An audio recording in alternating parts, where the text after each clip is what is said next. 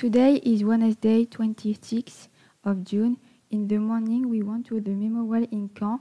We visited the Norman Rockwell exhibition with the guide. After that, we had a picnic at the cafeteria. It was awesome. This afternoon, we visited with the guide the exhibition of the Second World War. that the guide uh, explained what happened during the road. We learned that, were, that there were a lot of bombing in Caen, so the city was completely destroyed. We also saw how the Jews suffered from the genocide. The part was very moving.